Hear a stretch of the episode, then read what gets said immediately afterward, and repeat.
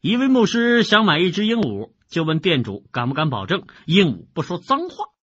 啊，当然了，它可是一只信教的鹦鹉呢。店主拍着胸脯保证你看到它腿上的绳子了吧？：“嗯拉一拉右边的绳子，它就会背诵真主的祈祷；嗯，再拉一拉左边的绳子呢，它就会唱优美的赞美诗。